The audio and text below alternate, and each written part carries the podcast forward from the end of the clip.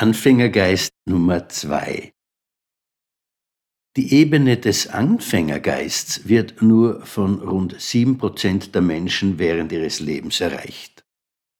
Das ist für die Anforderungen des modernen Lebens viel zu wenig. Forschungen zeigen, dass von den untersuchten CEOs großer Firmen nur rund 20 Prozent auf der Ebene des Anfängergeists angekommen sind. Faszinierenderweise performen diese 20 Prozent aber besser als die anderen. Diese Feststellungen verdienen es, genauer betrachtet zu werden. Zum einen finde ich es zutiefst beeindruckend, dass ein uraltes mentales Konzept sich in unserer komplexen Gegenwart hervorragend bewährt. Diesbezügliche Untersuchungen wurden von Fred Kiel und seinem Team mit der Erwartung begonnen, man würde einen leichten Performanceüberhang zugunsten des Anfängergeistes finden und man rechnete mit etwa plus 20 Prozent. Tatsächlich war die Rentabilität der mental weiterentwickelten CEOs letztlich um rund plus 400 Prozent höher. Dass dennoch nur rund 20 Prozent der untersuchten CEOs diese mentale Ebene an Komplexität erreicht haben, dürfte damit zusammenhängen, dass es insgesamt nur so wenige Menschen auf dieser Stufe gibt. Ich meine damit weniger die CEOs selbst, denn diese hierarchische Ebene ist ja pro Unternehmen nur einmal zu besetzen, wogegen es schon in einem weltweit gesehen kleinen oder mittleren Unternehmen tausende anderer Positionen gibt. Es gäbe also locker genug Menschen auf dieser Entwicklungsstufe, um, sagen wir einmal, mindestens die Hälfte der CEO-Positionen passend zu besetzen. Solange aber die Entscheider selbst nicht auf dieser Stufe denken, werden sie auch ihre Entscheidungen nicht auf dieser Stufe treffen. First-class managers hire first-class employees. Second-class managers hire third-class employees. Erstklassige Manager suchen erstklassige Mitarbeiter.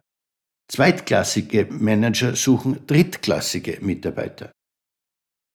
Mit jedem dieser Manager beginnt sich ein Teufelskreis zu drehen und der Durchschnitt der Qualität der Entscheidungen wird ständig sinken.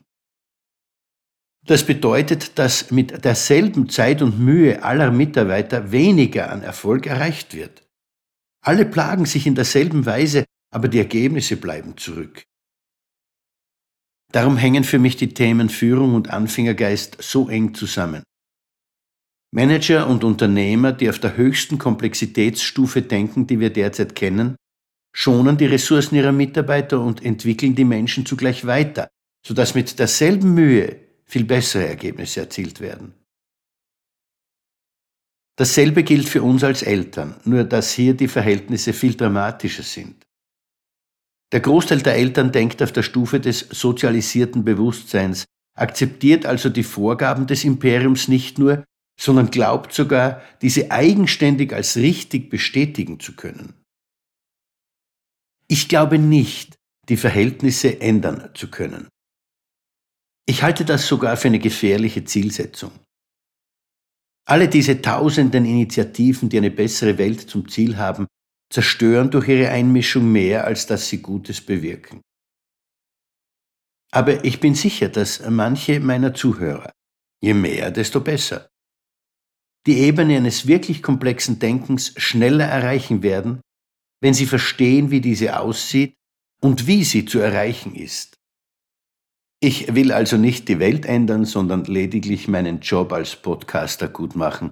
Der Rest ist in den Händen der Kraft, die uns alle geschaffen hat. Life loves you. Alles wird wieder gut. Ihr Manfred Winterheller.